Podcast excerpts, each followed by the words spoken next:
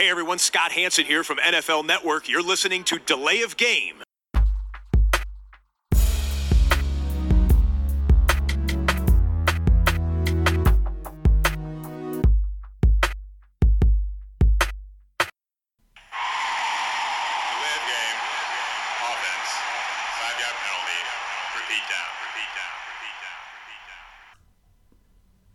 Ein herzliches Willkommen zu Delay of Game Episode 24.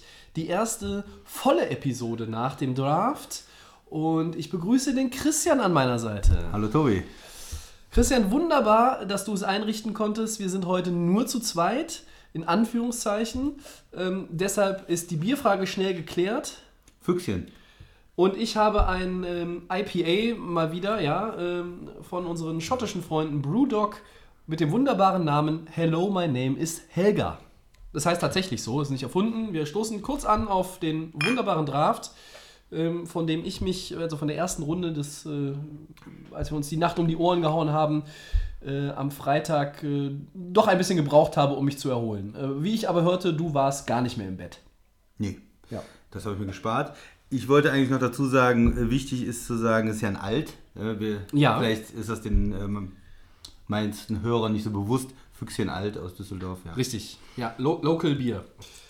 Ja, ähm, Begrüßung und Bierfrage sind damit geklärt und wir haben heute natürlich in allererster Linie den NFL-Draft als Thema, äh, steigen mit den Headlines ein und äh, ja, meine erste Frage wäre, ähm, wie bewertest du denn die Erstrunden-Picks der Cleveland Browns? Damit müssen wir, glaube ich, mal anfangen.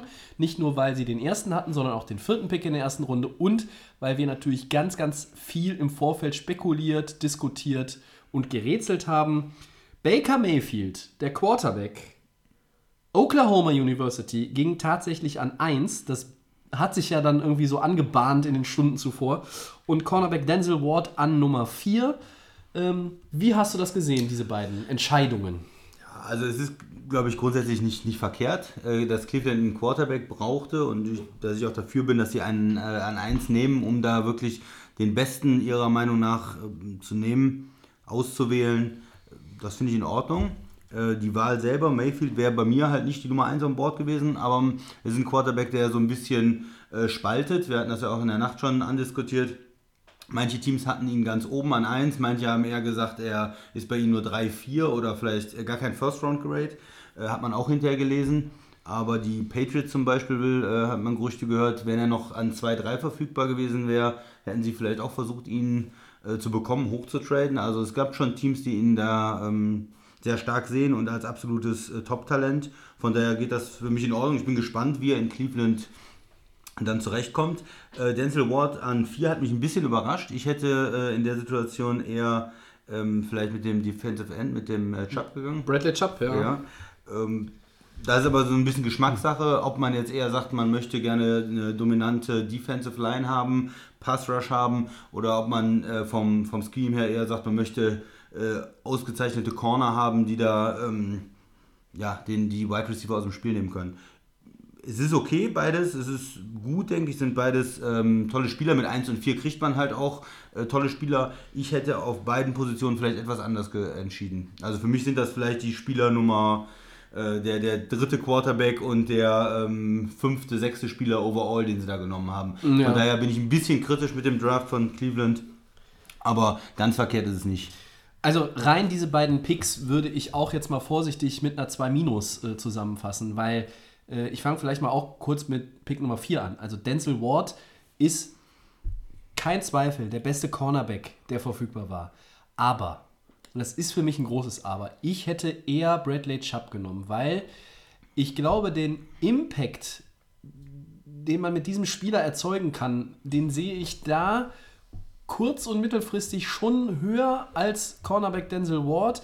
Ähm, trotzdem kann man natürlich jetzt, also generell, wenn wir heute darüber sprechen, muss man natürlich auch nochmal äh, erklären, aber das werden alle Football-Fans ja wissen. Du kannst jetzt immer natürlich irgendwelche Tapes aus dem College dir angucken, Scouting-Berichte, wie es dann in der NFL am Ende ist und gerade auch bei den jeweiligen Teams und wie die spielen und wie das Team insgesamt äh, funktioniert, äh, Homogenität und auch vielleicht Coaching. Coaching. Bei Cleveland ist das ja bei, äh, ein beliebtes äh, Thema bei dir. Äh, Da, das weiß man natürlich immer nicht, ja. Ähm, aber ich war auch etwas überrascht, dass sie Baker Mayfield dann eins gezogen haben. Wie gesagt, ähm, es deutete sich so ein, in den Stunden zuvor an, es, es entwickelte sich und das ist immer ganz interessant. Wenn man ähm, die Tage und Wochen gibt es Spekulationen und alle möglichen Szenarien und dann so vier, fünf, sechs, sieben Stunden bevor die erste Runde tatsächlich eingeläutet wird von Commissioner Roger Goodell, dann kristallisiert sich tatsächlich langsam irgendwo raus. Es sickert durch. Es ist einfach so, äh, auch in der Medienwelt, also ähm, Neuverpflichtungen äh, beim Fußball oder beim Eishockey ähm, bin ich ja nun selber auch äh, oft involviert und, und weiß ab und zu mal was vorher, äh, nicht immer oder auch nicht oft, aber ab und zu wenigstens. So, und da kam das durch. Und es hat irgendwie so ein bisschen, so, ja, so, ein- so ein Bass hat das kreiert. Und ähm, ich meine, nächste Woche höre ich auch auf, irgendwie immer drauf rumzureiten, aber ich hatte ihn immerhin an drei zu den Jets und da ha- habe ich natürlich schon hier in der großen Runde letzte Woche so ein bisschen einen auf die Rübe gekriegt, weil alle gesagt haben, zu Recht gesagt haben, ja, das ist da eigentlich zu hoch, weil da gehören andere hin. Ja, das habe ich ja auch so gesehen, dass er da tatsächlich an eins geht, wow. Ähm, hat mich dann schon überrascht, auch wenn sich's angebahnt hatte in den Stunden zuvor. Ich fand es echt, echt krass, muss ich. Also ganz, das das Wort, was mir Ja. einfiel. Ich glaube, das habe ich auch benutzt, als wir geguckt haben. Ja. Man, man hat natürlich jetzt äh, zwei äh, Überlegungen. Die eine ist, es ist ein super talentierter Spieler und man denkt sich, naja gut, endlich wird, irgendwann wird Cleveland auch mal das Glück haben, jetzt, ja, man Nummer- Nummer 1 gedraftet und der Quarterback wird sich durchsetzen. Und dann hat man auf der anderen Seite immer diese, ja, es ist aber Cleveland im Kopf, ne? Es ist aber Cleveland, bei denen geht eigentlich immer alles schief. Ähm, die haben Pech mit den Quarterbacks. Und von daher ja, hat man immer noch den Zweifel, ob das wirklich funktioniert. Von der Umgebung, er kommt rein, er hat eine relativ gute O-Line, auch wenn äh, Thomas jetzt der Left Tackle ähm, nicht mehr spielt. Aber die Guards, die sie haben, Center, da haben sie sich verstärkt, ist solide. Ein paar Wide Receiver, Running Backs. Also es ist nicht ganz schlecht. Es ist nicht eine Katastrophe, die Offense eigentlich. Und ähm, von daher kann er dann auch äh, Erfolg haben kurzfristig. Die Frage wird sein, wird er spielen? Wann wird er spielen? Wie stark werden die Fans auch, äh, sage ich mal, ähm, zeigen, dass er spielen soll? Das ist ja bei so hohen Picks immer die Frage. Sie haben ja, haben ja noch Alternativen dann. Ne? Wenn die Browns nach den ersten sechs Saisonspielen 3-3 sind mit Tyra Taylor, wird, glaube ich, noch nicht das Geschrei groß sein, weil du dann äh, schon zwei Spiele mehr gewonnen hast als in den beiden Jahren zusammen, Ja. äh, die äh, jetzt vergangen sind. Also es ist schon. Ja, Taylor ist ja ein Quarterback, der immer so ein bisschen kontrovers ist. Auf der einen Seite hat er manchmal sehr gute Spiele und zeigt tolle Leistungen, dann hat er wieder schlechtere Leistungen, ein bisschen unkonstant, wo auch die ähm, Fans in Buffalo teilweise frustriert waren, weil manchmal, wenn die, die Offense auf ihn zugeschnitten ist, dann wird viel gelaufen, dann passt das alles. Und wenn er aber selber wirklich aus der Pocket das Spiel machen muss, dann ist da manchmal, äh, ich erinnere mich an das Playoff-Spiel gegen Jacksonville oder so, dann, dann ja, fehlt da irgendwo was. Also es ist, kann auch schnell sein, dass die Fans frustriert werden und dann alle rufen und äh, ihren äh, Baker Mayfield dann haben wollen, ihren Top-Pick haben wollen. Bin ich gespannt. Ja, dann äh, sprechen wir auch nochmal äh, in der ersten Runde der Headlines über die New York Giants. Äh, zweiter Pick. Da gab es äh, in den, sagen wir mal, Stunden und Tagen zuvor auch so ein bisschen die Möglichkeit, also sie stand im Raum, dass sie den Pick noch traden, dass irgendjemand anders hochgeht und den Giants ein schönes Angebot macht. Das jetzt auch gar nicht irgendwas mit Odell Beckham Jr. zu tun haben muss, weil da gab es äh, natürlich wie bei vielen anderen Teams auch sehr, sehr viele Szenarien. Äh, sie haben den Pick behalten und sie haben, äh, wie von uns im Mockdraft 2.0 prognostiziert, Saquon Barkley genommen. Ähm, ja, den talentiertesten Running Back, den vielleicht interessantesten Offensivspieler, der in der ersten Runde gehandelt wurde, abseits der Quarterbacks, vielleicht sogar auch mit den Quarterbacks gerechnet. Glaubst du, dass die Giants damit eigentlich jetzt alles richtig gemacht haben oder wäre es doch besser gewesen, einen Quarterback zu ziehen, der irgendwann dann ja auch Eli Manning beerben soll? Ja, also ich hätte es vielleicht anders gemacht. Äh, Zwei Sachen. Auf der einen Seite, wenn man jetzt einmal so hoch ähm, pickt, wirklich an zwei, das, die Chance hat man nicht oft, da einen Quarterback für die Zukunft zu nehmen, wo mein jetziger Quarterback schon so in die Jahre gekommen ist, vielleicht noch ein, zwei gute Jahre hat, aber nicht fünf gute Jahre, würde ich sagen. Da wäre die Chance schon ähm, groß gewesen, da einen Quarterback auszuwählen. Wenn Sie sagen, die ganzen Quarterbacks, die verfügbar waren, erfüllen unsere Anforderungen nicht. Wir haben die nicht so hoch auf unserem Board. Hätte ich persönlich gedacht, dass sie eher Richtung O- oder D-Line gehen. Das heißt, zum Beispiel Chubb nehmen dann auch, den Defensive End, weil die Giants ja traditionell auch über diese Defensive Line kommen, Pass Rush kommen. Oder halt Quentin Nelson den Guard. Oder den Guard, ist natürlich für einen Guard sehr, sehr hoch. Ähm, auf der anderen Seite würde man da endlich auch mal die, die Line in New York wieder verstärken und eine physische Präsenz haben. Äh, So, Running Back, er ist absolut talentiert, er ist ein toller Spieler. Für mich ist es immer ein bisschen schwierig, ganz oben auf 1 oder 2 oder 3 einen Running Back zu nehmen, weil die Karrieren einfach kürzer sind, weil die Verletzungen häufiger sind. Das ist einfach in der Natur dieser Position. Und äh, weil das, die Verträge sind auch nicht so hoch, also die verdienen auch im Regelfall nicht so, so viel, die ähm, Veteranen. Und da ist so ein Rookie dann mit seinem Gehalt schon ganz oben dabei. Und dann ist es halt eine Frage des ähm, ja, Values, der, der Wertigkeit, ob man einen Running Back wirklich so hoch zieht. Also da bin ich, ich hätte es nicht gemacht, obwohl er glaube ich ein super Spieler ist. Für mich ist es nicht ganz der richtige Pick von New York. Also Ezekiel, Ezekiel? Elliott war auch ein Top 5 äh, Pick Ja. und äh, wir haben jetzt drei Jahre hintereinander, in denen ein Running Back unter den ersten fünf Picks äh, gezogen wurde. Ich finde, dass sie damit schon alles richtig gemacht haben, weil du, glaube ich, hier die Garantie hast, dass der Spieler einen Unterschied macht und das vom Start weg. Aber bei einem, bei einem der Quarterbacks, die möglich gewesen wären, ist die Wahrscheinlichkeit geringer. Natürlich hast du mutmaßlich von einem Quarterback länger etwas, aber die Giants haben sich dazu entschieden, ähm, dass sie mit dem Quarterback Eli Manning weitergehen, erst einmal, und dass irgendwann der Nachfolger geholt wird. Und die Vergangenheit hat natürlich auch in der NFL gezeigt, das muss ja nicht immer ein Quarterback sein, der in der ersten Runde gedraftet wurde. Äh, wir müssen jetzt nicht wieder über Tom Brady und der Sechs-Runden-Pick war reden, aber äh, das ist alles möglich. Und irgendwann, es gibt vielleicht auch nochmal die Möglichkeit, in der Free Agency zuzuschlagen bei Leuten, deren Rookie-Vertrag dann ausläuft für die, für die Giants. Also es gibt, ich finde, es gibt so viele verschiedene Möglichkeiten. Und ich fand den Pick in der Situation mit dem Talent, was da liegt auf dem Board und was man machen kann, fand ich den Pick zu, ich gehe jetzt nicht auf 100%, ich sage, zu 98% war das die richtige Entscheidung. Okay, ich sag mal, in diesem Jahr wird äh, dieser Spieler die Giants besser machen als jeglicher Rookie Quarterback und so weiter, weil du kannst nicht zwei Quarterbacks spielen lassen. Aber wenn wir drei Jahre in die Zukunft gucken oder vier Jahre in die Zukunft gucken, glaube ich, dass andere Spieler dann mehr Wert für die Franchise hätten und ihn weiterhelfen können. Ist ja okay, wenn man sagt kurzfristig und man sagt, okay, ich will dieses Jahr den Super Bowl gewinnen mit den Giants, dann ist es sicherlich besser, einen Running Back zu draften als einen Quarterback. Auf der anderen Seite, ich mache mir auch noch immer ein bisschen Sorgen, du weißt das über die äh, O-Line Ja. bei den Giants. Da war in den letzten Jahren wenig Talent. Äh, gut, sie haben jetzt den Left Tackle von New England geholt, den äh, Soldier. Aber der Rest, die anderen Positionen sind nicht gut besetzt. Ja, wird eine Frage sein. Wenn wir mal die Saison beobachten, ob er gut einschlägt als Rookie. Also damit, gespannt. damit wir hier ein bisschen Kontroverse auch noch Ja. reinbringen heute, muss ich jetzt hier mal, ich mu- muss jetzt hier mal ganz klar widersprechen, was dieses ganze New York Giants Ding angeht. Also, so. Erst einmal hast du einen Starter, der weiß, wie das Spiel funktioniert. Der hat auch zwei Ringe gewonnen. ne? Das wollen wir aber auch nicht vergessen. So, Eli Manning ist? Ach Name. so, von- vom Eli. Manning. So. Der Nachfolger muss irgendwann her, das ist ja klar. Aber Saquon Barkley öffnet auch Lücken ähm, für das Passspiel.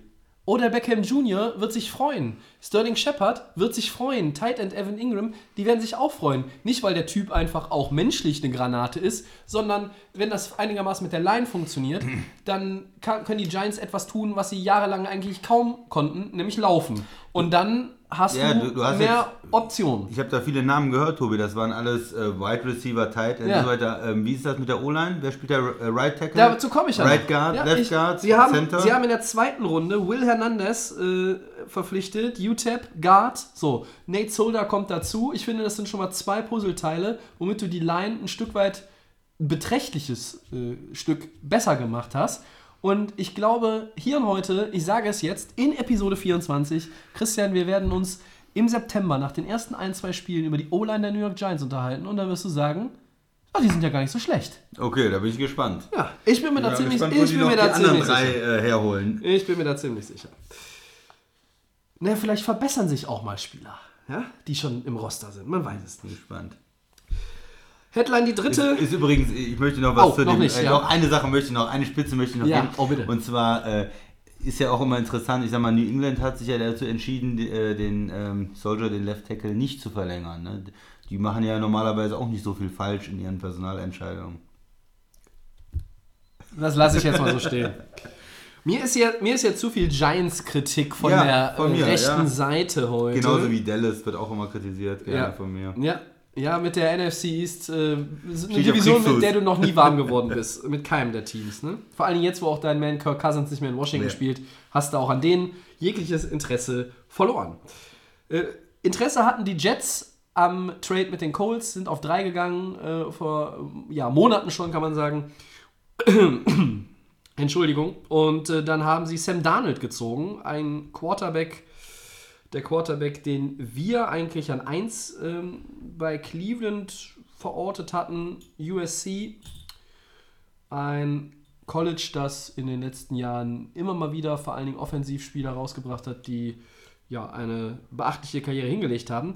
Ist denn Sam Darnold in deinen Augen an äh, Pick Nummer 3, als Pick Nummer 3 für die New York Jets eine gute Wahl?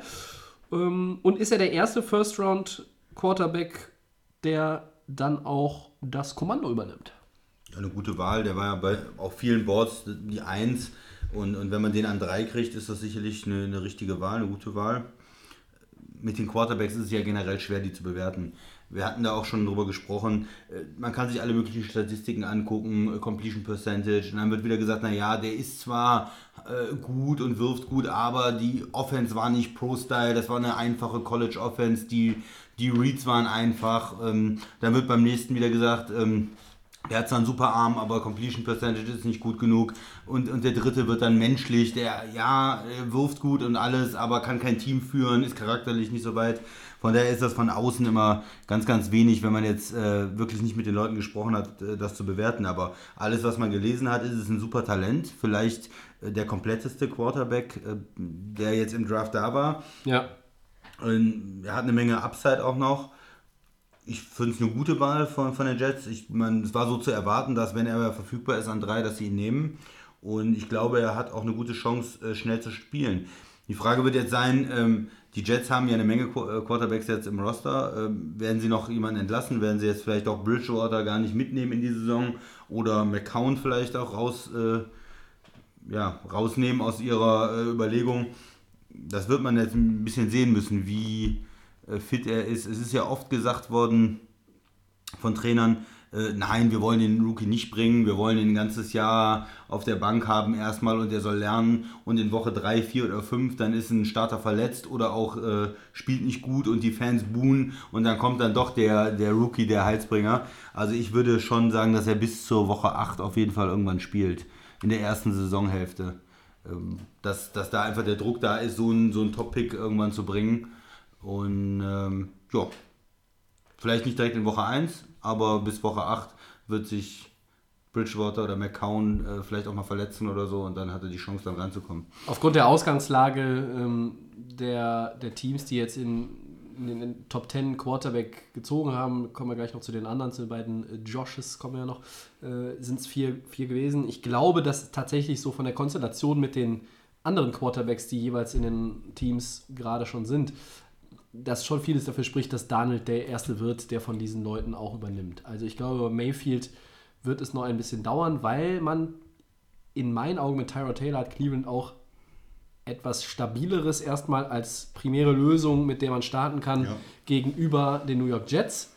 Weil Teddy Bridgewater kommt von dieser schweren Knieverletzung zurück. McCown ist 38. Äh, Bryce Petty und Christian Heckenberg. Schönen können- Grüße an den Max an der Stelle. Die können sie eigentlich direkt entlassen, oder? Danke, äh, kann man so sehen. Ähm, sollte man vielleicht auch so sehen. Wir sehen es so. Ja, und ich glaube, ähm, die Jets hätten auch Josh Allen oder Josh Rosen genommen. Vielleicht hätten sie auch Baker Mayfield genommen an drei. Alles in allem waren sie in diesem Quarterback-Race, glaube ich, in einer guten Position, vielleicht in der besten, weil bei Cleveland ist halt, ah, die haben aber den genommen und nicht den. Und bei den Jets kann man hinterher sagen, ja, die haben den genommen, weil der nicht mehr da war und die haben alles richtig gemacht. Und die hätten halt auch vielleicht noch einen der anderen beiden genommen.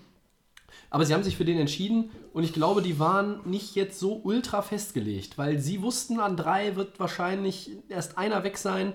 Äh, ich nehme an, dass die sich sicher waren, dass die Giants keinen nehmen. Ja, ich war ja ein Kann bisschen man nicht, kritisch. Ich ne? war ja ein bisschen kritisch mit dem Trade, weil man nur auf drei hochkommt und ein bisschen abhängig war von Cle Cleveland und New York. Aber dadurch, dass New York den Running Back gezogen hat, hatten sie natürlich genug Auswahl. Und äh, ja, jetzt wird der, wenn die Jets sagen, äh, was willst du eigentlich? Wir haben da alles richtig gemacht. Ja, zu Recht.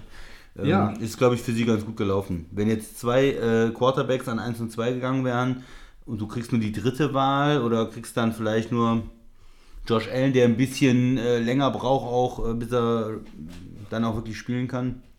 Und dann wäre es vielleicht nicht so gut gelaufen für die, Die, Jets. die Entwicklung der Jungs ist schwer zu Ja. prognostizieren und äh, da hängt natürlich, wie wir eben schon sagten, gerade bei den Quarterbacks hängt sehr, sehr viel äh, äh, von den äh, Schemata in der Offensive ab, vom Playbook auch, wie, wie die Coaches auch dieses Vertrauen schnell aufbauen in den Quarterback, weil das ist das Entscheidende. Offensive Coordinator und Head Coach müssen da noch mehr Vertrauen in den Spieler und seine Fähigkeiten haben als auf jeder anderen Position diesseits des Balles. Also mehr als ein, als ein Left Tackle oder ein Running Back oder ein Tight End. Ja. Du musst hundertprozentig sicher sein, dass dieser Typ dir dann auch weiterhilft, wenn du ihn reinschmeißt. Genau. Ja, oder zumindest, sagen wir mal so, tatsächlich auch manchmal ist es ja so, dass es nicht schlechter wird, als es ist. Sagen wir, also wenn du bis 2-6 nach den ersten acht Spielen und dann übernimmt äh, Sam Darnold, so, dass es da nicht schlechter wird, das ist halt auch wichtig zu wissen, dass man einfach da jetzt keinen Rückschritt nochmal macht in der Gesamtentwicklung, sondern dieses Vertrauen hat und sich sicher ist,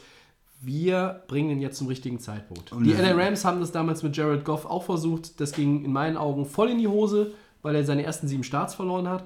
Äh, Das war lag möglicherweise mental, auch am also- Coach, ja, aber das Team muss das Vertrauen haben, wenn die, im, die Offense im Huddle ist, der Typ, der bringt uns jetzt weiter, der trifft die richtigen Entscheidungen, der macht die Auch die Würfe. anderen Mitspieler, Ja, die ja. Mitspieler, die müssen an ihn glauben. Ne? Und das ist auch die Frage, wie kommen diese Leute rüber? Und die, die Browns sagen halt, Mayfield, der ist der Typ, der hat so ein Charisma auch, dass er die, ja, die Leute anstecken kann, vom Sieg überzeugen kann und Cleveland äh, retten kann. Ja, bei 016 kann man das vielleicht schon sagen. da, das ist ja genau das Entscheidende. Ne? Also ich glaube, die Cle- Cleveland Browns haben auch mit Mayfield ein bisschen nach Charisma gedraftet. Ja. Tatsächlich ein Ja. gut, sehr, sehr gutes Stichwort, Christian.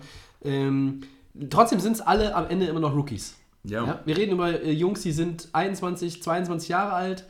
Äh, ja, die, die sind ja natürlich auch noch, ne, die menschliche Reife kommt dann irgendwie noch. Äh, wir hier als äh, Leute in den 30ern äh, können hier irgendwie so rumposen. Nein, Spaß beiseite. Also ich glaube, dass man da so ein bisschen ähm, an ganz, ganz vielen kleinen Rädchen drehen muss. Trotzdem, um jetzt die Frage abzuschließen, ähm, die Jets haben alles richtig gemacht mit dem Pick in meinen Augen.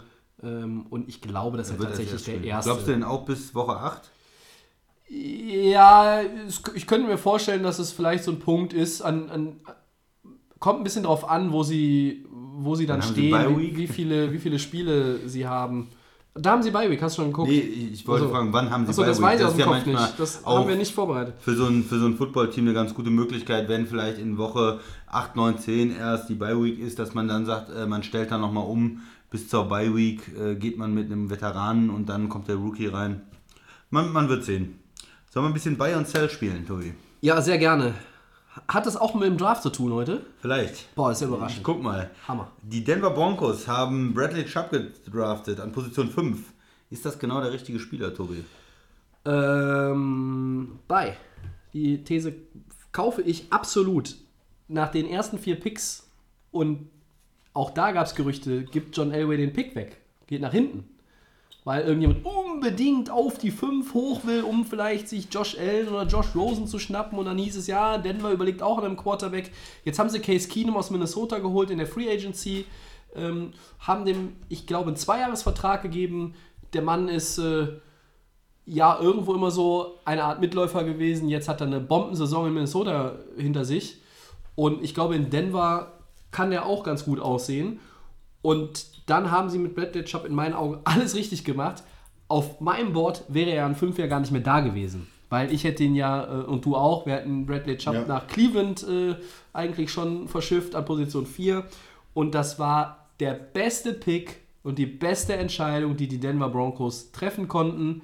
Weil auch hier, ähnlich wie ich das eben über Saquon Barkley gesagt habe, hier ist der Impact, der Einfluss des Spielers und mit dem Talent, das dieser Spieler mitbringt, der ist sofort da, der ist spürbar, der wird vom ersten Tag an spürbar sein. in den OTAs, also in den freiwilligen Camps, in, dann auch in den, äh, in den Pflichtcamps. Er wird in der Preseason spürbar sein, äh, einfach auch auf dem Trainingsplatz und in Woche 1, wenn im September die Saison losgeht. Das ist der absolut richtige Pick.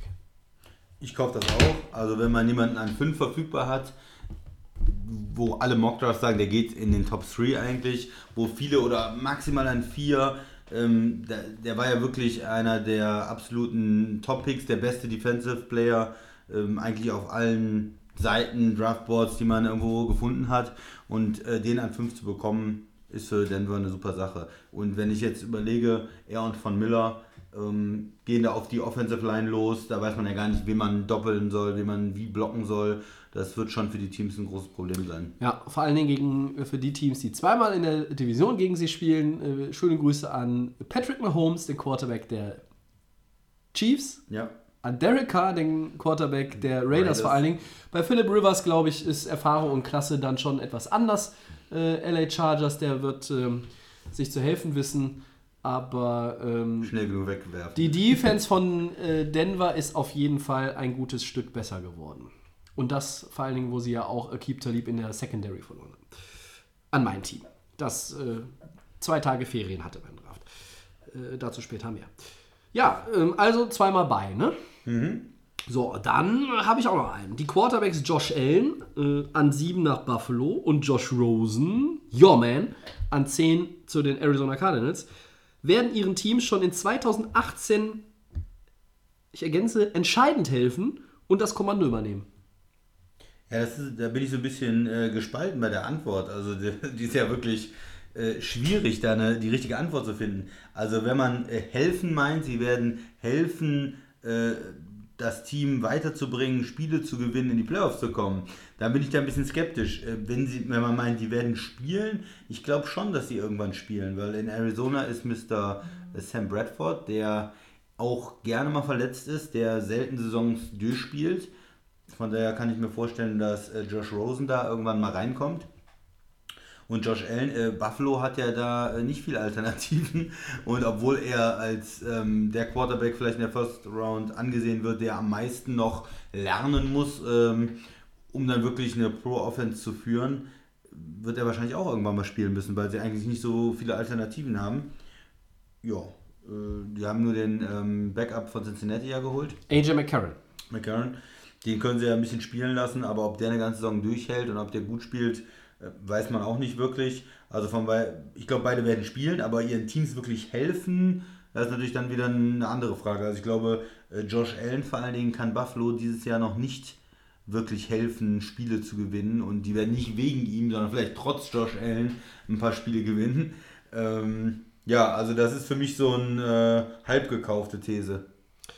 Ähm, ja, ich sage tatsächlich Sell weil ich glaube, Josh Allen wird eher schon spielen, aber nicht weit, wie du gerade formuliert hast, ihn nicht unbedingt Spiele gewinnen und ihn nicht super weiterhelfen, weil ich glaube, dass er gegen AJ McCarron sich möglicherweise sehr, sehr früh durchsetzen wird. Vielleicht ganz knapp schon nachdem Sam Darnold übernommen hat, weil wir haben ja gesagt, Sam Darnold ist der Erste, den wir auf dem Feld sehen in der regulären Saison. Bei Josh Rosen glaube ich es nicht. Ich sage, dass Bradford relativ lange durchhalten wird, weil das für äh, den Kollegen Bradford auch in meinen Augen in Arizona die letzte Möglichkeit ist, sich nochmal wirklich zu stabilisieren äh, als, als NFL-Quarterback. Ich meine jetzt nicht leistungsmäßig, sondern gesundheits-, äh, also physisch erstmal, ja. Ja, ich gucke dich nur so an, Tobi, weil ich denke, stabilisieren, der will ja nur Geld verdienen. Der hat jetzt eine Menge Geld verdient und danach will der golfen gehen, denke ich mal, in Arizona. Ja, möglich. Ähm, ich sag, ich sag aber Cell, weil ich glaube, dass, ähm, dass Allen, wie gesagt, Buffalo jetzt, er wird mhm. relativ zügig übernehmen. Ich glaube, er, ah, ich meine, ich habe ja eben gesagt, Sam Darnold wird der Erste, aber willst es könnte... Mal, willst du das revidieren? Ah, weil, nee, nicht wirklich, aber ich, ich glaube, dass McCarron möglicherweise doch ein Kandidat von den Quarterbacks ist, die jetzt mit einem Rookie-Quarterback da konkurrieren, beziehungsweise sich das, oder der, der aufgebaut wird, dass der möglicherweise als auch relativ schnell das Ding verlieren kann und dann, dann Josh Allen spielt. Und Ja, bei Josh spielen- Rosen. Ja. Spielen die Bills ja auch einfach nur mit der Wildcat und mit McCoy Directs, äh, Direct Snap. Shady, ja, wenn Ja. Shady auch noch den Ball werfen kann, ich glaube, das kann er sogar einigermaßen, dann kann Buffalo ja noch ein bisschen, nein, das ist oh, egal. Also ich sag Sell, weil ja, irgendwie so beide im Paket. äh, Wir haben sie nur nicht. zusammen aufgeschrieben, äh, da, damit wir beide Joshes in einer Nummer jetzt hier Ja. abfrühstücken können. Ähm, ich glaube, dass beide ihren Weg machen. Nur äh, jetzt in dem Fall, so wie es jetzt formuliert war, Sell. Gut, dann habe ich noch was für dich, Tobi. Sowohl die Packers von Position 14 auf 27 und wieder hoch auf 18, als auch die Saints von 27 auf 14 haben mit den Trades und ihren First-Round-Picks gute Entscheidungen getroffen. Buy or sell. Bei. Bei, bei, bei den Packers gibt es gar keine zwei Meinungen. Also wer da was anderes behauptet, ähm, der darf uns gerne irgendwie schreiben. Das werde ich aber auch mit allem, was meine Finger auf die Tastatur hämmern können, widerlegen. Die Packers haben alles richtig gemacht. Die haben von Position 14, eigentlich müsstest du es ja erklären, aber du, du kannst es gleich noch weiter ausführen. Sie haben von Position 14 auf 27 runtergetradet mit den Saints, kriegen dafür den Erstrunden-Pick in 2019 von New Orleans, der zugegebenermaßen irgendein Pick in den 20ern werden wird, weil die kommen ja in die Playoffs. Aber sie sind dann wieder hoch gegen Seattle auf die 18, haben sich mit Jairi Alexander einen wirklich guten Cornerback, den zweitbesten Cornerback, den der Draft zu bieten hatte, gesichert. Den jungen Mann äh, aus Louisville. Und das ist super gut gelaufen, weil sie haben letztlich nur vier Spots verloren, haben den, die wichtige Verstärkung in der Defense bekommen und haben noch einen Erstrunden-Pick von einem, von einem Team dazugekriegt. Also da muss ich sagen, äh, der neue General Manager heißt er Brian mit Vornamen. Brian, gute Kunst. Ja, Ja, gu- gute Kunst hat gute Kunst gemacht. Ein schreckliches Wortspiel. Ähm, darauf ein Schluck Hello, my name is Helga. Aber auch die Saints, die haben so ein bisschen äh, Heat dafür bekommen, sehe ich aber als völlig ungerechtfertigt an. Sie gehen hoch, sie geben ihren First Runner nächstes Jahr her. Ja, okay, das tut ein bisschen weh, aber ich finde Marcus Davenport, als der Defensive End, ähm, den sie da geholt haben, der wird vom ersten Spieltag an absolut reinpassen, der wird sich da reinfinden. Und für die Saints, die letztes Jahr natürlich mit Kamara und Latimore hatten die Bombendraft, eigentlich über die drei Tage waren die, also wenn es noch was Besseres als eine 1 gegeben hätte, hätte man denen diese Note geben müssen.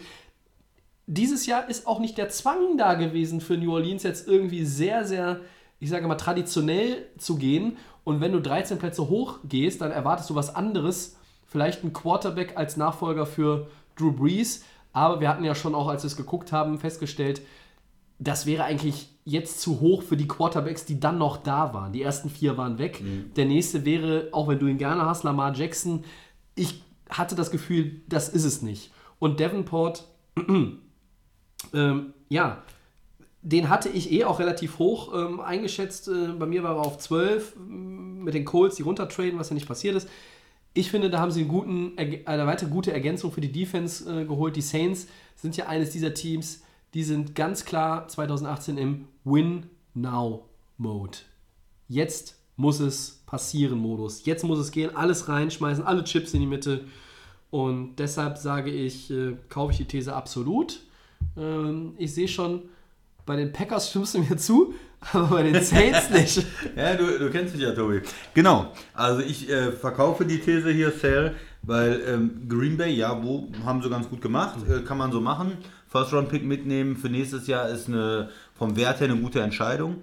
Und dann ist natürlich das Gegenteil irgendwo bei den Saints der Fall. Also klar, die haben letztes Jahr sehr gut gedraftet und dann kann man sich da auch mal was erlauben, quasi den Luxus jetzt erlauben. Das könnte man sagen. damit, ja. ja. das meinst du, ne? Zu sagen, okay, wir haben so viele gute Rookies jetzt letztes Jahr, wir ähm, gehen jetzt mal ein bisschen Risiko. Auf der anderen Seite ist es natürlich ein bisschen unnötig auch. Warum nicht auf der Position bleiben? Da kriegt man auch in der ersten Runde einen Impact-Player. Äh, man hat dann noch seinen Pick nächstes Jahr. Im, im, jetzt hört sich das immer so gut an. Naja, wir geben den Pick nächstes Jahr ab und haben jetzt den Impact Player und wir wollen jetzt und wir wollen jetzt. Aber äh, oft ist es dann so nächstes Jahr, wenn äh, Da tut's dann Saison, weh. ja, wenn die Saison, letzte Saison ist natürlich für die Saints auch super gelaufen. Man geht jetzt davon aus, na klar, die kommen, du sagst das auch, die kommen in die Playoffs, der Pick ist in den 20ern. Aber im Football passieren man oft auch äh, Sachen unberechenbar. Äh, da- dann ist man doch nicht in, der, äh, in den Playoffs. Äh, Green Bay ist es gerade letztes Jahr passiert. Dann ist ein Quarterback verletzt, du gehst nur 7-9. Ähm, dein, dein Pick ist dann die Nummer äh, 12, 13, 14, 14. und du hast den dann äh, abgegeben. Jetzt nur als Beispiel. Äh, und, und du hättest den dann abgegeben. Äh, New Orleans könnte auch passieren. Breeze äh, ist verletzt, spielt nicht gut oder es passieren andere Dinge, sind andere Leute verletzt und der Pick ist dann doch wesentlich höher als gedacht. First-Round-Picks abzugeben, schwierig. Ähm, kann sein, das ist ein guter Spieler, kann sein, er schlägt ein. Aber die Idee, einen First-Round-Pick abzugeben und nicht einen Quarterback, äh, wenn sie jetzt wirklich sagen, okay, sie wollen den Nachfolger für Drew Brees holen, hätte ich es vielleicht noch verstanden. Ich bin da ein bisschen äh, kritisch und deshalb äh, verkaufe ich das Ganze. Gut, Kontroverse und das ohne Ja. den Sascha ähm, nicht abgesprochen. Hat sich so Nee. entwickelt. Ja, wunderbar. Äh, wir so. schließen bei, und, bei ähm, äh, die Draft-Edition und äh, ja, unsere neue Rubrik, äh, die Top 5, die werden auch diese Woche ausgesetzt. Da haben wir ja jetzt in den kommenden Wochen noch äh, Spaß und Zeit genug dran. Deshalb More Headlines. Zweiter Teil der Draft. Schlagzeilen. Und immer noch Draft. Es muss sein. Es ist aber auch ja sonst nicht viel passiert, Leute. Des Bryant ist immer noch auf der Suche nach einem Verein. Ähm, Tom Brady spielt, äh, das ist noch passiert. Ja, also äh, wer Zweifel daran hatte, Mr. Ziege ist wieder da. Er war nie weg. Also, weiter geht's. More Headlines. Christian, wie ist deine Meinung denn zu den Draftpositionen von Your Man, Lamar Jackson, der wunderbare Quarterback, der an 32 von Baltimore gezogen wurde, die nochmal gegen die, I- mit den Eagles getradet haben, um nochmal reinzukommen? Ja. Auch College Louisville sowie äh, Jari Alexander, äh, euer, euer Packers Cornerback, der neue. Ja. Und äh, dann einem Spieler, der mir ja sehr am Herzen liegt, Quarterback Mason Rudolph. Der ist erst in, erst in Anführungszeichen dritte Runde, Position 76. Pittsburgh Steelers gedraftet worden. Die beiden waren die Quarterbacks Nummer 5 und 6 so bei allen auf dem Board. Das hat sich äh, dann auch nicht verändert. Ja, wie bewertest du denn die Draftposition der beiden? Ja, ich, Lamar Jackson musste ja lange warten, der äh, im Green Room. Er war da. Dass er endlich ge gezogen wird. Baker Mayfield Ist war nicht da. Dann noch gerade so in der ersten Runde reingerutscht. Ja. Ähm, sicherlich von, ähm, von den ähm, Ravens eine gute Entscheidung, ihn zu holen. Ähm, wir haben es ja auch öfters mal angesprochen. Flecko sind wir ja nicht so die ganz großen Fans, wie er zumindest spielt in letzter Zeit. Er hat diesen unglaublichen Super Bowl-Run gehabt, wo er ähm, wahnsinnig toll gespielt hat, muss man auch sagen, wo er ein Top-Quarterback war, äh, den äh, Deep Ball auch super geworfen hat in seiner, in, in seiner guten Zeit, sagen wir mal. Ja. Und jetzt ist er irgendwie, ähm, ja, wir sagen immer, er hat zu schwere Taschen, er hat zu viel Geld verdient. Äh, ich weiß es nicht, woran es liegt. Es kann auch sein, die, die Offense hat sich oft geändert, da ähm, verschiedene äh, Systeme. Sie werfen jetzt viel kurz, was eigentlich auch nicht so richtig zu Flecko passt. Und ja, er hat in den letzten Jahren äh, wenig Yards per Attempt äh, gehabt. Er hat äh, schlecht gespielt. Er hat zu Hause jetzt äh, das Heimspiel gegen Cincinnati verloren gehabt, äh, wo sie nicht in die Playoffs gekommen sind. Ist nicht nur der Quarterback, okay, Klar, aber ja. er ist auch immer dann irgendwo mitverantwortlich. Ähm, und da kann es gut sein, dass er vielleicht noch dieses Jahr in Baltimore spielt und danach Baltimore sagt, okay, wir lassen den Rookie jetzt ein Jahr lernen und danach wechseln wir. Wir schmeißen ihn raus. Äh, Das ist dann finanziell auch irgendwann möglich und gehen dann mit, ähm, mit Lamar Jackson, fände ich gut. Ähm, Mason Rudolph, äh, Pittsburgh, ja, das ist dann ganz klar der Nachfolger für Ben Roethlisberger, wo sie gesagt haben, okay, das ist ein Quarterback, wir gehen nicht mit den ganz hohen, wir geben nicht einen Erstrunden-Pick aus, wir gucken mal, wer vielleicht ein bisschen fällt und dann in der dritten Runde ist es für uns äh, ein, gutes, ein gutes Geschäft sozusagen. Ähm, das ist ein Spieler, der kann vielleicht der neue Quarterback werden, ist natürlich bei dem sechsten Quarterback im Draft nicht unbedingt ähm, höchstwahrscheinlich, äh, dass er sich da durchsetzen kann. Aber sie denken, äh, in der dritten Runde ist die, ähm, der Preis dann richtig, ihn als Nachfolger äh, zu versuchen aufzubauen in den nächsten Jahren. Und äh, Roethlisberger wird ja wohl dieses Jahr wieder noch spielen. Ist ja immer so eine Jahr-zu-Jahr-Entscheidung, die er da trifft, ähm, ob er weitermacht. Und ja, das heißt ja ein bisschen Sch- Zeit, ihn auch aufzubauen. Äh, Finde ich für Pittsburgh ähm, auf jeden Fall eine gute Entscheidung. Sie mussten da eigentlich einen guten Backup holen. Rodelsberger ist älter, ist auch öfters mal verletzt, droht oder kann jederzeit aufhören sozusagen. Und von daher finde ich das für beide Teams äh, eine gute Entscheidung. Tobi. Äh, ja, ich bin da grundsätzlich deiner Meinung. Lamar Jackson hatte, ja, hatten viele Leute in der ersten Runde äh, auch noch mit, mit ähm, im Köcher. Ich hatte ihn auf Position 27 mit den, für die Saints mal eingestuft. Ähm, dass es fünf Quarterbacks in der ersten Runde werden, war in meinen Augen eigentlich auch klar. Das ist das dritte Mal seit äh, 1967, dass es fünf Quarterbacks in der ersten Runde sind oder ja, dann fünf oder mehr. Ähm, ja, und ich finde auch, dass man mit, mit Jackson, Lamar Jackson, obwohl er natürlich so ein bisschen, da ist auch wieder dieses Ding, Pro-Style und muss man vielleicht irgendwie dann auch mal die Offense, in dem Fall dann halt jetzt Baltimore, in ein, zwei, drei Jahren muss man die dann irgendwie auch grundsätzlich irgendwie grundlegend umkrempeln, damit das auch besser zu diesem Spieler passt. Das kann gut sein. Aber der Mann hat 2016 auch immerhin die Heisman Trophy gewonnen. Das ist ja äh, die wertvollste Trophäe im College Football. Das bedeutet auch immer noch irgendetwas. Manchmal ist es Bürde, eher Fluch als Segen. Aber die Jungs, die ja die Heisman Trophy gewonnen haben, haben eigentlich auch in der Regel ihren Weg gemacht in der NFL in den letzten 20 Jahren. Es gab sicherlich auch ein paar negative Beispiele. Aber gut, ich war mir eigentlich relativ sicher, dass er in der ersten Runde gedraftet wird. Dann kam Baltimore nochmal rein, weil Philadelphia hätte ihn nicht genommen. Äh, nicht, wenn man Carson Wentz hat und Nick Foles. Äh, und bei Mason Rudolph, ja, das war so ein bisschen ein Fragezeichen. Ne? Also ob der vielleicht in der zweiten Runde schon irgendwo gezogen wird. Wenn mich nicht alles täuscht, hat Pittsburgh sogar äh, noch äh, mal hochgetradet in der dritten Runde. Ähm, oder war das, der, war das der Pick, den sie von Oakland bekommen haben im Trade für Martavis Bryant? Das kann sogar auch sein. Ähm, das weiß ich aus dem Kopf jetzt gerade nicht. Rudolph, ähm, von dem schwärme ich ja jetzt hier schon seit Wochen äh, bei Delay of Game. Äh, einfach ein unglaublich höflicher, intelligenter Bursche, der super Football spielen kann, der vielleicht noch ein bisschen in Sachen ähm, Präzision Nachholbedarf hat. Aber, wie ich jetzt heute gehört habe, hat das Zeit. Big Ben hat nämlich schon eine klare Kampfansage gegeben und hat gesagt, ich finde den Jungen gut, ja, vielleicht mein Nachfolger, aber ich plane noch so drei bis fünf Jahre zu drei spielen. Bis fünf. Und das von einem Mann, der eigentlich seit Jahren, wie du sagst, äh, jedes Jahr ja. im Frühjahr nach einer weiteren Playoff-Enttäuschung äh, sagt, ich weiß noch nicht, ob ich weitermache. Und dann kommt er doch wieder. Und jetzt scheint irgendwie dieser gedraftete Rookie-Quarterback den Ehrgeiz geweckt zu haben und dann sagt Big Ben, ich mache noch ein bisschen. Das dauert noch, bis hier die Fackel weitergegeben wird. Finde ich gut. Ich sehe Ben Roethlisberger gerne.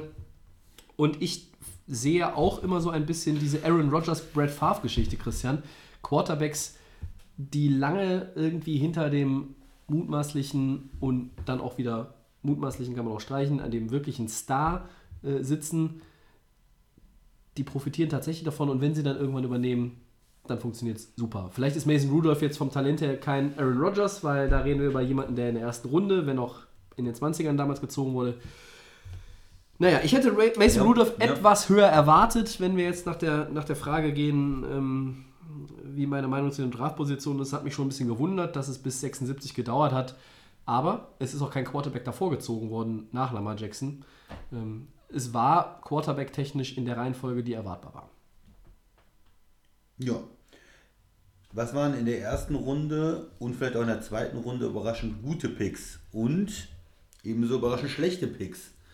Ähm, ah, vielleicht mal ganz kurz dazu. Man, ja. Wir sprechen jetzt mehr über die erste und die zweite Runde, weil das sind natürlich die Spieler, die eigentlich dem Team dieses Jahr wirklich weiterhelfen. Ja. Das sind die Starter, die reinkommen in Runde 3 und 4. Die Spieler, die werden vielleicht äh, Special Teams spielen, die werden vielleicht Ersatzspieler sind, die kommen vielleicht auch in der zweiten Hälfte der Saison. Die müssen rein. sich halt eher noch beweisen. Ähm, aber das ähm, ist eher so ein bisschen Leute, die man äh, später reinbringt. Und dann Runde 5, 6, 7, das sind äh, ja potenzielle Spieler eher dann für in zwei Jahren, die vielleicht auch ins Practice Squad gehen und zwischen Runde 6, 7 und äh, undrafted, da ist auch ja nicht mehr so viel Unterschied. Da ähm, sichern sich die Teams Talente, die sie entwickeln wollen, aber das sind alles Spieler, die normalerweise nicht direkt dir weiterhelfen.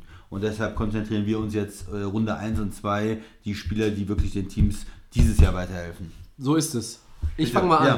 Ja. Äh, also in Runde 1 habe ich äh, zwei, die so für mich ähm, wirklich gute Picks an den Positionen, auch zu dem Team passen, äh, passend ähm, gezogen wurden. Ich finde, ähm, den Pick der Buffalo Bills, die ja an 7 Josh Allen gezogen haben, den Quarterback, die an Nummer 16 durften sie ja dann nochmal ran. Das war auch ein Trade, ne? Dem Ja, hoch- nochmal hochgetradet, hochgetradet, äh, von der 22 mit Tennessee war das, glaube ich, der Tausch. Äh, oder war da noch was dazwischen? Ist auch egal. Ich finde Tremaine Edmonds, äh, den Linebacker Virginia Tech, das ist wirklich für die Buffalo Defense ein echter Gewinn. Das ist an 16 auch in meinen Augen schon fast ein Stil, äh, weil ja, der so auch von vielen etwas höher äh, prognostiziert wurde. Auf 16, ah, ich sehe gerade, die Baltimore Ravens waren ja auf 16, genau. Und wen hatte ich da im Mockdraft, Christian? Oh, es war Tremaine Edmonds und es ist dieselbe Position. Ich möchte nur noch, mal, nur noch mal betonen, dass ich so ein paar Sachen durchaus richtig einge... Nein, okay. Ich glaube, das hattest du schon. Schenken wir uns das. Ja, ja, ich, ab nächste Woche habe ich gesagt, reite ich nicht mehr darauf rum. Aber ihr müsst mir das auch mal alle lassen, liebe DDR auf Game-Hörer. Ja. Äh, also das schrei so... schreiben ja welche ähm, Hörer und, und beschweren Ne, die, sich die jetzt, schreiben äh, mir, genau, die schreiben mir höchstens so, hör endlich auf, immer darauf rumzureiten, dass du ein paar Sachen richtig hattest mit dem Mockdraft. Aber es waren mehr als im letzten Jahr, also so, so viel sei noch gesagt. Das ist für mich so ein Stil gewesen. Und der zweite war ähm, direkt dahinter. An 17 die LA Chargers mit Dervin James, dem Safety äh, aus Florida State. Den hatten viele, viele Leute eigentlich schon viel früher ähm, erwartet, dass er sich die Mütze bei äh, Commissioner Roger Goodell abholen darf und mit dem Trikot posieren darf. Das hat ein bisschen gedauert. Ich glaube, dass die Chargers da äh, auch vor allen Dingen, das passt super. Chargers brauchen in der Secondary dringend Hilfe. Und äh, das war für mich so auf jeden Fall. Ja, das waren so die beiden überraschend guten Picks der ersten Runde. Möchtest du jetzt erst eine guten Picks oder soll ich direkt mit meinen schlechten Picks Ja, anfangen? mach du doch mit den schlechten noch weiter. Ja, mit den schlechten. Ja, äh, ich, ich will ja nichts wegnehmen, aber äh, es tut mir leid, an 27 die Seahawks mit Rashad Penny, Running Back San Diego State. Das ist keine gute Idee gewesen. Ähm, der Sascha, er ist nicht da, er würde jetzt sofort widersprechen. Äh, trotzdem, ich, nichts gegen den Spieler, aber der ist für mich eher ein Kandidat für zweite, vielleicht sogar dritte Runde gewesen und die Seahawks gehen hier irgendwie auf den Running Back und die Patriots nehmen an 31 äh, äh, Sonny Michael von, aus Georgia, den, also den hätte Seattle sich dann auch nehmen können. Vielleicht, ne?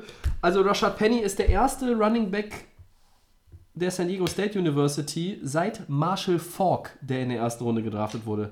Das waren die Colts und ich glaube, es war 1994. Lang, lang ist's her. Das war für mich so in der ersten Runde ähm, nicht so der Knaller. Wenn ich in die zweite Runde noch schnell gucke, ähm, ich finde, die Cleveland Browns haben mit Nick Chubb, dem Running Back äh, Georgia, an äh, 35, die hatten ja auch in der zweiten Runde zwei Picks. Ähm, das war richtig gut, äh, dass sie den genommen haben. Das ist für mich, sie haben sich nicht für Saquon Barkley entschieden, aber haben noch einen, der in meinen Augen vier aus den Top 4, 5 Running Backs, den haben sie noch bekommen. Äh, das war auf jeden Fall positiv. Ja, in der zweiten Runde irgendwie was richtig Schlechtes habe ich nicht gesehen. Was mich noch überzeugt hat, ne, was mich überrascht hat, ehrlich gesagt, war, dass Christian Kirk, der Receiver von Texas AM, erst an 47 zu den Cardinals gegangen ist, aber es ist, äh, wird die Cardinals freuen und die anderen vielleicht später ärgern. Was ich übrigens noch gut fand, Christian, war Josh Jackson. Ja, von Green. Bay. Du hast in der ersten Runde einen Corner gezogen, in der zweiten Runde einen Corner. Das ist richtig gut in meinen Augen. Äh, Auch da war Josh Jackson so ein bisschen, ah, vielleicht erste Runde. Dann hat er beim Combine, äh, das klingt jetzt irgendwie ein bisschen belämmert, aber er hat Probleme mit dem Rückwärtslaufen gehabt. Also da war er offenbar nicht so in der? Rückwärtsbewegung, wie, wie das andere so erwartet oder erhofft hat.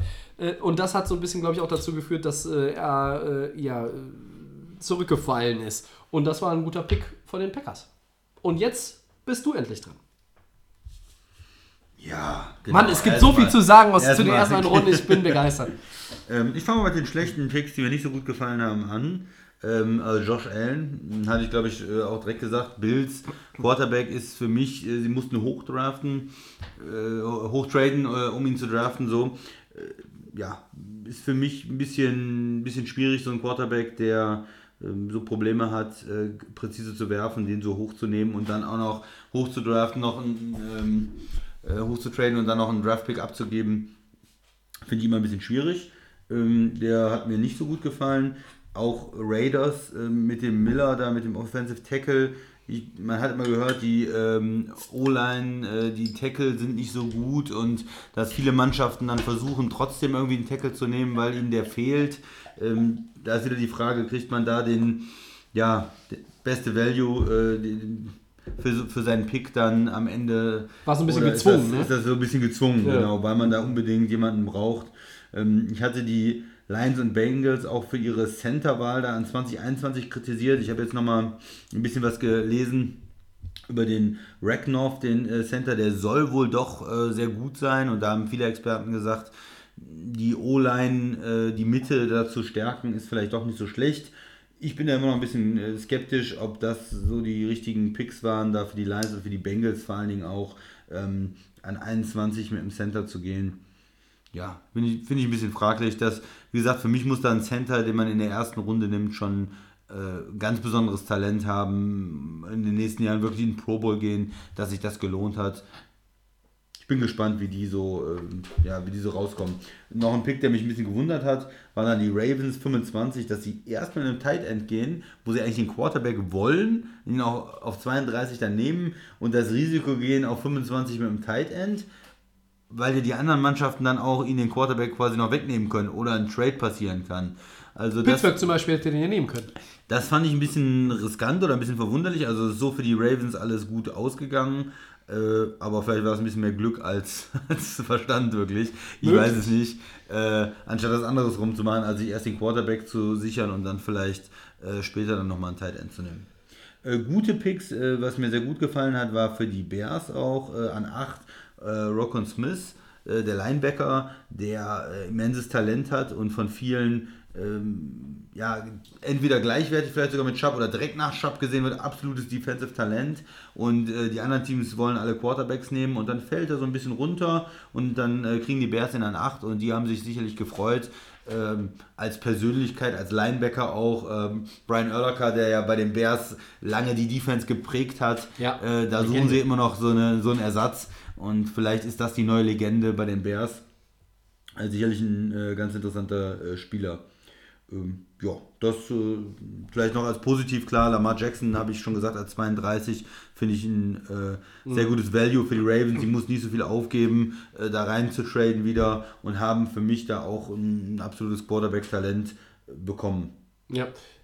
Mi- Mir sind jetzt gerade noch mal bei der Durchsicht der ersten beiden Runden sind Mhm. mir tatsächlich noch ein paar aufgefallen, wo ich gesagt habe, das ist richtig gut. Zum Beispiel, dass die Denver Broncos an 40 in der zweiten Runde Cortland Sutton von SMU, den Wide Receiver, Mhm. gezogen haben. Da hatte ich auch gedacht, der geht ein bisschen früher weg. Und dann hat Denver quasi noch eine neue Anspielstation zu oder, oder für ähm, Case Keenum gefunden.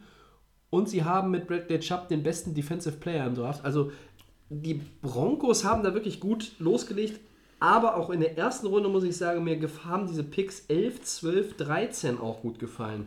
Miami Dolphins mit Minka Fitzpatrick, Defensive Back Alabama, das ist, das passt auch gut da rein. Ja, Also weil die, die brauchen das. Und der nächste Kollege aus Spielt er Alabama, denn dann Safety oder Corner?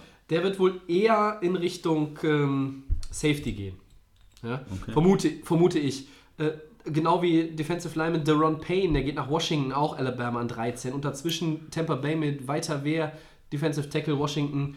Ähm, das waren drei gute Picks, zu da wo sie, wo sie standen, die Teams, wo die Spieler gezogen, wo sie diese Spieler gezogen haben und den Value, den sie bekommen, das Talent, das sie bekommen, richtig gute Picks, kann man nicht, kann man nicht sagen. Und ähm, Max, ähm, du wirst die, auch wenn du nicht dabei bist, wirst die Folge hören. Ich finde, da muss man mal die Dolphins loben. So. Ja, bei den Buccaneers vielleicht, äh, ich finde es gut, dass sie endlich auch äh, Hilfe für die D-Line jetzt äh, holen, dass äh, McCoy da nicht die ganze Zeit allein ist. Ähm, Ja, war so ein bisschen die One-Man-Show. ne? ja, das, das fehlte, glaube ich, in den letzten Jahren da. Auf der anderen Seite, wo ich so ein bisschen das Fragezeichen habe, kann er auch, also er wird gut gegen den Run spielen, ähm, wird er auch ein bisschen im, gegen den Pass was machen können, äh, wird er auch ein paar Sex machen können.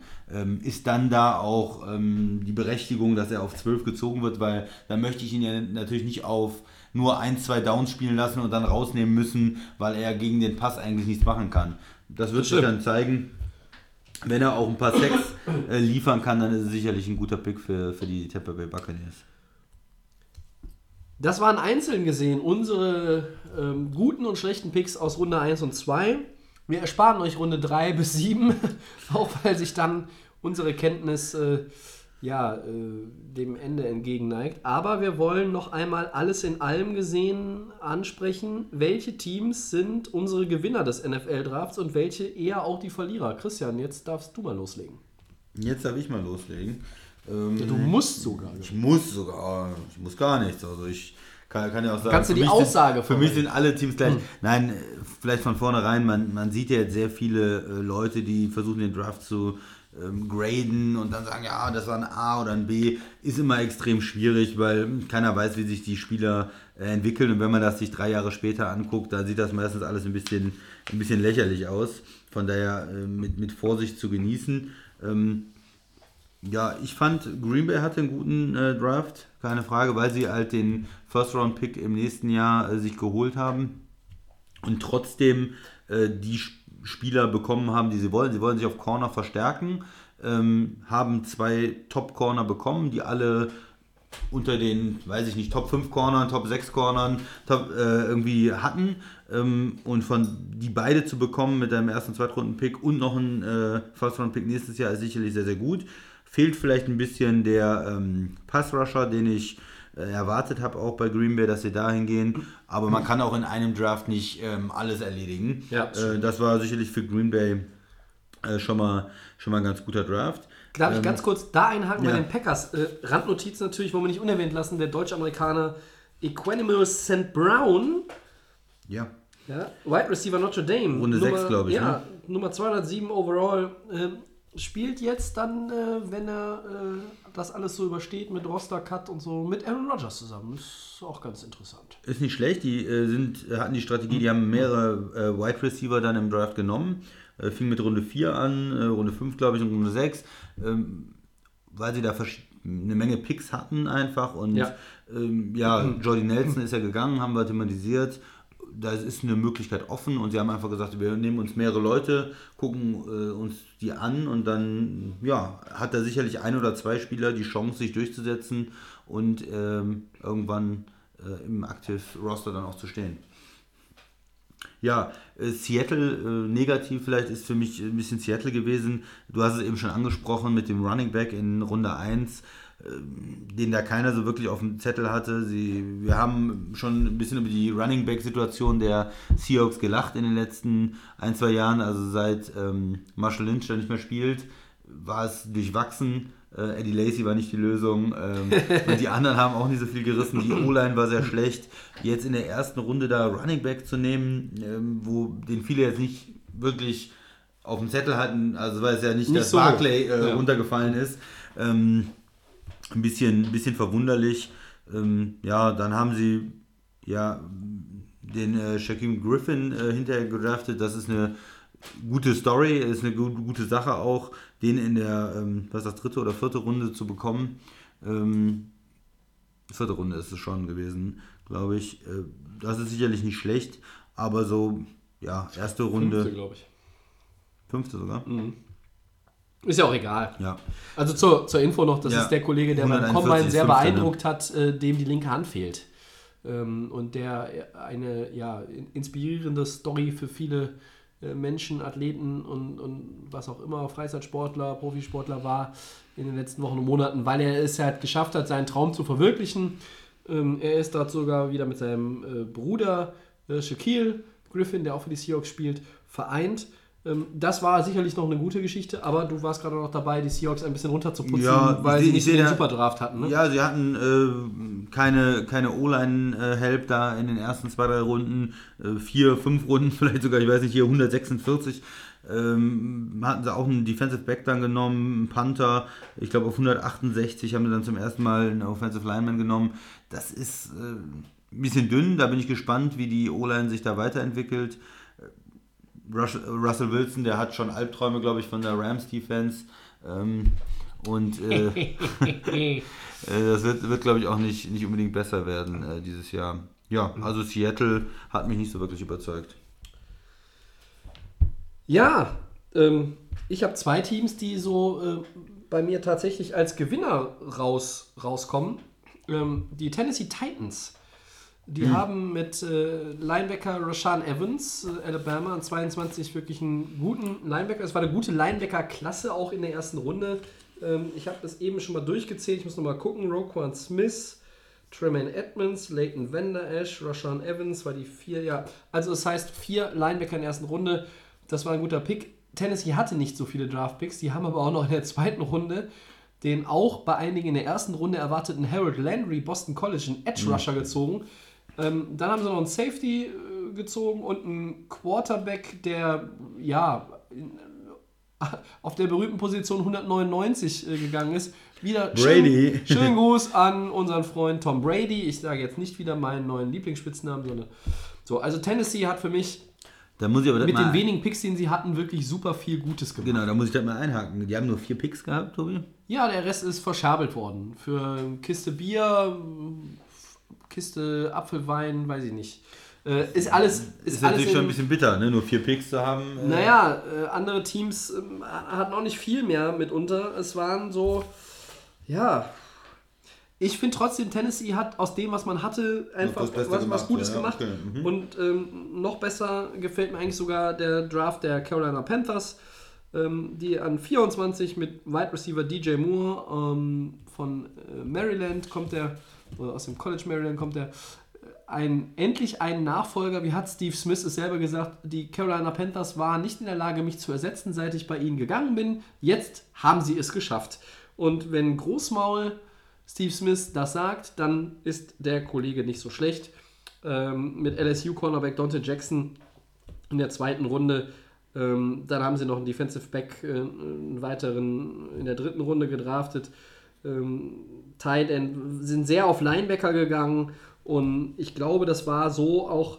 Also Carolina hat da vieles richtig gemacht. Alle haben gesagt, okay, Receiver müssen sie adressieren. Das haben sie gemacht, früh gemacht. Vielleicht haben sie tatsächlich den besten Receiver abgestaubt. Auch das werden wir äh, vielleicht am Ende der Saison äh, besser beurteilen können. Aber da muss ich ganz ehrlich sagen, ja, ähm, die hatten einen guten Draft. Vielleicht blicken wir noch mal, ähm, also achso, ich muss noch sagen, wer hatte den schlechten Draft? Ähm, ja, äh, es tut mir leid, äh, Oakland. Also du hast eben auch schon gesagt, Christian, Colton Miller ist mir an 15 zu hoch. Dafür, dass die Tackle nicht, die Offensive Tackle jetzt nicht irgendwie den Ruf haben, äh, alles wegzuräumen. Ähm, und wenn ich so sehe, was dann in den nächsten Runden, vor allen Dingen Runde 2 und 3, wo man zwei Zweitrunden-Picks noch hatte, was man da, nee, Entschuldigung, der 65 ist der erste Pick der dritten Runde, das korrigiere ich. Aber ein Zweitrunden-Pick und dann den ersten Pick der dritten Runde, was man sich da so geholt hat, ich weiß nicht, ob das clever war.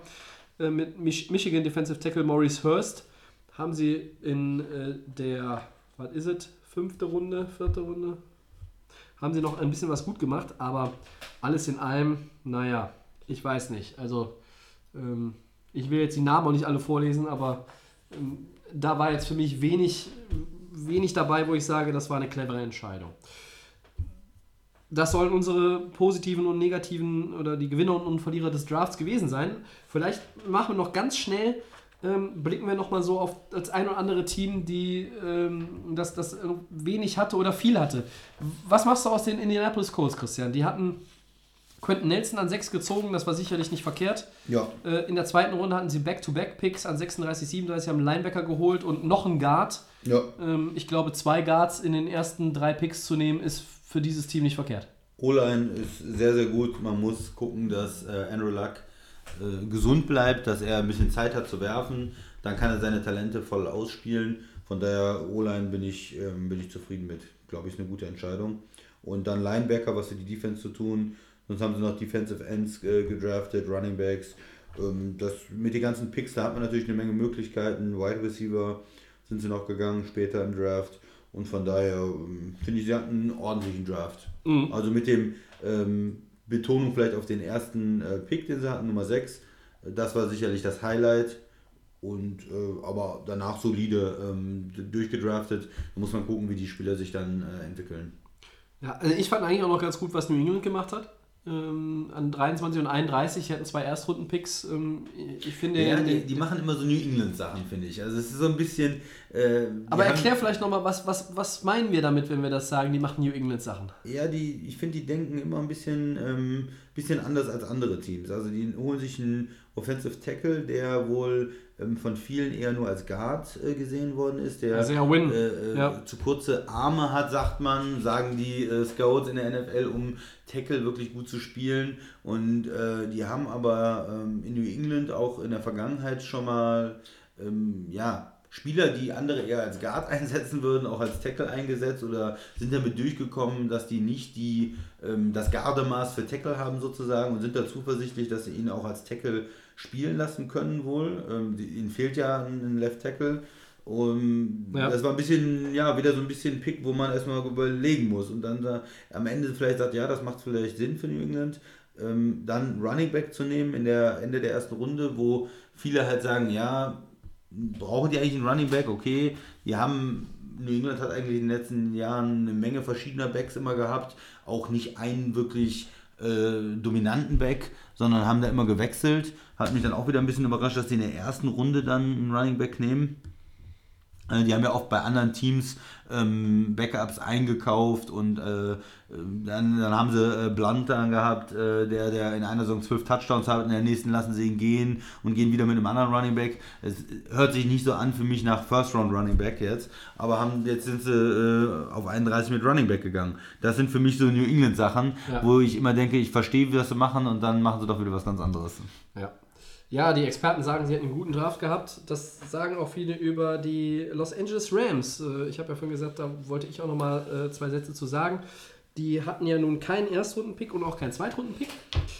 Äh, Sie haben dann in der dritten Runde einen Offensive Tackle gezogen. Sie haben dann vor allen Dingen im weiteren Verlauf des Drafts sich auf Linebacker gestürzt. Ich zähle kurz durch. Ich, Sehr sehe, gut. ich sehe vier Linebacker, die sie gezogen haben. Sehr gut. Äh, sie müssen Alec Ogletree ersetzen. Vielleicht haben sie da eine Perle gefunden. Ähm, auch da erspare ich jetzt allen die Namen. Ähm, vielleicht ist Oklahoma Linebacker Okbonir Okoronkwo, der sogar der zweite Linebacker nach Micah Kaiser war, ähm, am Ende derjenige, der es eher äh, auf die Platte bringt. Aber ähm, ich habe dann auch nochmal nachgeguckt und da sagen dann die meisten, Micah Kaiser ist äh, möglicherweise derjenige, der Der Ogletree erstmal ersetzen soll. Ja, aber Vielleicht, ich, vielleicht noch was dazu, Ja. weil du sagtest, ja, die hatten auch einen guten Draft und die hatten einen guten Draft. Wenn du die Teams äh, fragst, die hatten natürlich alle den perfekten Draft. ja, ja. Und äh, auch die meisten Noten, die man dann findet, sind eher gut, weil man natürlich das Potenzial der Spieler sieht und das Positive erstmal. ja, ähm, das stimmt. So ein Draft kann man ja eigentlich erst nach drei Jahren dann bewerten, äh, wie haben sich die Spieler wirklich entwickelt. Von daher ist das jetzt, okay, da gibt es manchmal auch Teams, die ein bisschen schlechter bewertet werden, aber es ist halt sehr schwer, die, so eine Draftklasse zu bewerten. Aber du stimmst mir zu, dass eigentlich so erstmal mit dem ersten Eindruck auf dem Papier mehr Teams äh, gute Sachen gemacht Ja. haben, als mehr Teams dann auch mehr schlechte Sachen gemacht haben. ja, auf jeden Fall, ja. Ja, gut. Ja, dann haben wir das doch geklärt und äh, Gehen in die Four Downs. ja, Four Downs, oh, sind wir schon durch? Ja, oh, die Uhrzeit, ja, ja, ja, ja. Guck mal, auch zu zweit über den Draft. Ähm, wie wäre das erst mit vier Leuten heute gewesen? Möchtest du anfangen, Tobi, oder soll ich? Ähm, ja, du darfst äh, gerne anfangen. Ah, Des Bryant hat ein Angebot für einen Mehrjahresvertrag in Baltimore ausgeschlagen. War das clever von ihm? Nein. Das war nicht clever. Baltimore hat ihm einen äh, Multi-Year-Contract angeboten. Er hat gesagt, nö, ich würde jetzt gerne erstmal irgendwo einen Einjahresvertrag haben. Äh, keine Ahnung. Hofft er immer noch, dass die Giants anrufen? Ich weiß es nicht. Äh, also, bevor man am Ende irgendwo landet ähm, oder irgendwie gar keinen Telefonanruf mehr bekommt, hätte ich es ja genommen. Äh, wenn die Frage so gestellt ist, war das clever? Nein. War Äh, es clever? Ja, ich fand's äh, clever, weil er das muss er mit, mit Flecko spielen. Das will er nicht. Ja, äh, vielleicht spielt er ja schon bald mit äh, Lamar Jackson, Ja, your da- man. Da wär, Ja. ja.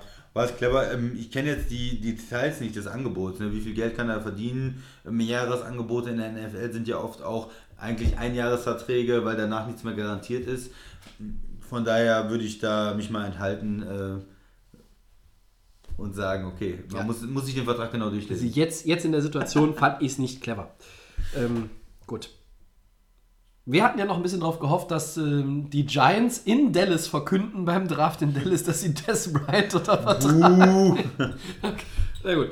Äh, zweites Down, Christian. Die NFL möchte die Kickoffs modifizieren. Wie wissen sie selber, glaube ich, noch nicht.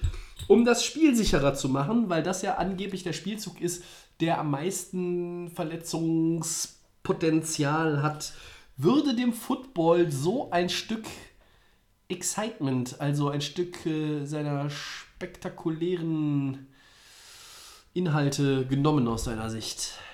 Ich würde das mit Ja und Ja beantworten. Also die Kickoffs sind wohl der Spielzug mit der meisten Gefahr. Und das kann man sich ja auch vorstellen, wenn man sich das anschaut, Ja. wie die aufeinander rennen. Da passieren, glaube ich, ja, ja. viermal mehr äh, Concussions und, und Kopfverletzungen als in normalen Spielzügen. Äh, aber auch ja, es würde natürlich ein Stück Excitement genommen werden. Wenn man äh, Punt Returns und Kickoff Returns sich anschaut, dann sind das schon extrem spektakuläre äh, Spielzüge. Da passiert zehnmal nichts und dann ist einer durch und läuft 105 Yards für den Touchdown. Und wenn man sich noch zum Beispiel im Super Bowl äh, Bears gegen Colts äh, Devin Hester, äh, wie er mit dem Opening Kick direkt den Touchdown erzielt. Äh, das sind großartige ähm, ja, Spielzüge, die man nie vergisst. Von daher, ich finde es, äh, ja, es würde natürlich ähm, für die Sicherheit ein bisschen ähm, Action dann geopfert werden. Ja, schließe ich mich an. Wenn, je nachdem, wie es modifiziert wird, ähm, ja, geht da spektakuläre, gehen spektakuläre Elemente verloren. war das Erscheinen von Pittsburghs Linebacker Ryan Shazier auf der Bühne in Dallas. Der Gänsemoment, Gänsehautmoment äh, schlechthin beim Draft. Für dich. Ja, absolut. Also, er hat den Erstrunden-Pick der Steelers ähm, angesagt. Das war ja, gucken wir mal nachgucken, äh, Terrell Edmonds, äh, Safety Virginia Tech an 28. Bin hier der Zahlenexperte, zumindest für den Draft. Äh, bei den Verträgen bist du das ja. Ja, schon. Er ist da mit seiner ähm, verlobten Frau, ich weiß jetzt gar nicht, auf die Bühne gelaufen. Und wenn man noch die Bilder vor Augen hat aus der Saison, wie er da nach diesem Zusammenprall auf dem Feld lag ähm, und auch schon relativ kurz danach klar war, dass es etwas ganz, ganz Schlimmes ist mit der Verletzung und man auch gar nicht wusste, ob dieser Mann jemals oder überhaupt äh, oder zumindest innerhalb der nächsten ein, zwei Jahre wieder wird laufen können. Und auch wenn es ihn sichtlich angestrengt hat, er ist da allein auf die Bühne gelaufen, also mit seiner Frau im Arm, aber das war schon ein besonderer Moment für ihn, äh, für alle und es haben auch eigentlich, die Kamera hat ja viele Leute eingefangen, der eine oder andere von euch wird vielleicht sogar den Draft geguckt haben. Mm, Das war schon was Besonderes. Ja, was Besonderes auf jeden Fall. Ähm, für mich war es irgendwie, ja, Gänsehautmoment, weiß ich nicht. Ich hatte keine Gänsehaut, ich fand es erschreckend halt, wie irgendwie, wie, dass es ihm immer noch ähm, so schlecht geht eigentlich. Er muss ja das Laufen neu erlernen eigentlich. Ja, also das, ne? ich Du konntest auch keine Gänsehaut haben, weil du in dem Moment gerade dran warst. Das war ja, als wir schon aufgenommen haben. Ja. ich hatte äh, ja einfach, ähm, ich habe die Verletzung nicht so genau verfolgt und ähm, als ich so gesehen habe, ich hätte, mich hat schon auch erschreckt, wie, ähm, wie stark ihn das noch beeinträchtigt und wie ihn das noch anstrengt.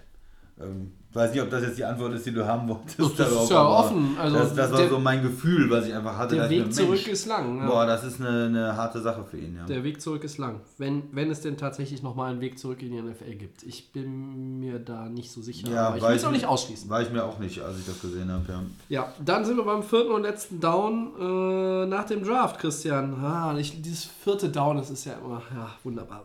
Was sind denn deine sehr frühen Tipps zugegebenermaßen für den Offensive und Defensive Rookie of the Year? Äh, Defensive Rookie of the Year gehe ich mal äh, mit äh, Smith von den Bears jetzt. Ja, mit dem Nummer 8 Pick, den habe ich eben schon gelobt. Dann will ich den jetzt nochmal äh, noch mal doppelt äh, loben und, und dahin gehen. Ich denke mal, vielleicht, äh, dass Chubb auch sehr gut spielen wird, aber dass vielleicht von Miller ihm auch ein paar Sex wegnehmen wird. Vielleicht hat er da nicht ganz so die Zahlen, die man braucht. Und ähm, für den Offensive Rookie of the Year gehe ich mal nicht mit einem Quarterback. Es sind zu viele Quarterbacks sonst, oder? Hm, das gewinnt ja jemand Quarterback, ne? Running Back braucht schon, äh, braucht schon unendlich viel Yards.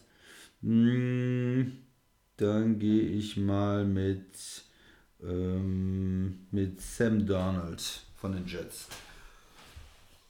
Das klingt vernünftig. Äh, ich fange mal mit meinem Offensive Rookie of the Year an. Kelsey Priest. Ich nehme Saquon Barkley. ich denke, dass wir da. Ich muss es Es ja gewinnt, aus- immer, es gewinnt immer ein Quarterback, Tobi. Ich muss es ja sagen, ja, da. hm, hm. Ich sag's Saquon Barkley. Ich, oder ich sage auch, dass er äh, trotz der von dir so niedergemachten O-Line bei den Giants, die, wie ich ja sage, gar nicht so schlecht sein wird. Äh, 1500 Yards, 13 Touchdowns. Nur, nur auf Rushing bezogen jetzt. Das glaube ich so. Und das wird reichen. Plus, was noch im Passing Game dazukommt, weil ich auch nicht sehe, dass wir irgendeinen Quarterback haben, der mehr als acht Spiele macht. Und dann reicht mir das nicht, um dem einen Offensive Rookie of the Year Award zu geben. Und in der Defense würde ich normalerweise auch mit Bradley Chubb gehen. Rocco Smith von dir war auch schon ein guter Pick. Bradley Chubb wäre jetzt relativ einfach zu sagen. Ich sage, Wir sind doch dann mit äh, Davenport von den Saints gehen. Nee, ich, so ich sage tatsächlich, äh, der. ähm, jetzt, jetzt halte ich fest. Der Ja. Defensive Rookie of the Year heißt Ja. Jairi Alexander, Cornerback Green Bay Ach, Packers. das würde mich ja freuen. ja, ich weiß. Und mich würde es nicht überraschen. Okay, Und das gut. würde nochmal bestätigen, dass die Packers im Draft alles richtig gemacht haben. Denn die sind wirklich auch für mich einer der ganz großen Gewinner im Draft. Die haben auch einen Panther gedraftet, ne? Und Nicht verkehrt. Nicht verkehrt. Ja, kann man alles. Man kann alles gebrauchen. ähm, wir brauchen jetzt eine Pause. Die geht bis zur nächsten Woche. Ähm, saure Gurkenzeit wird es bei Delay of Game nicht geben. Auch wenn jetzt Draft und Free Agency und Combine und was nicht alles vorbei ist. Äh, wir werden euch auch in den nächsten Wochen mit allem Wissenswerten und lustigen oder auch erfundenen Dingen rund um die NFL Oh, erfunden, vers versorgen. Nein, ist damit meine ich ja sowas wie unsere Top 5 oder so, Also, ja, wenn mhm, wir okay. so. Ähm, wir sind, äh, jetzt kommt wieder mein Spruch wie immer, wir sind bei Facebook, äh, at Delay of Game NFL, bei Twitter, at Delay of Game NFL. Wir sind bei Soundcloud zu finden, da kann man uns hören, genau wie bei iTunes, bei den Kollegen von The, Fan, Fan FM. Der Christian kann es mittlerweile auswendig, wen wundert es. Ja, äh, wenn ihr Fragen habt, auch noch zum Draft und wissen möchtet, ob euer Team denn irgendwie mit dem oder dem Spieler eher was Gutes oder Schlechtes gemacht habt, dann schreibt uns bei Twitter, Facebook oder auch per Brieftaube, per Einschreiben. Die Postadresse könnt ihr in einer persönlichen Nachricht erfragen, wenn ihr wollt. Nein, dürft ihr nicht. Ähm, wir bedanken uns fürs Zuhören. Wir sind nächste Woche wieder da. Dann gucken wir mal, was sich noch ergeben hat. Als nächstes hoffen wir natürlich auf die große Des Bryant-Erscheinung. Äh, Erscheinung? Nee, Entscheidung heißt das Wort. So heißt es. Äh, jetzt trinken wir unser Bier aus. Wir bedanken uns. Ich bedanke mich beim Christian. Immer gern, Tobi. Und dann sagen wir. Ciao, bis nächste Woche.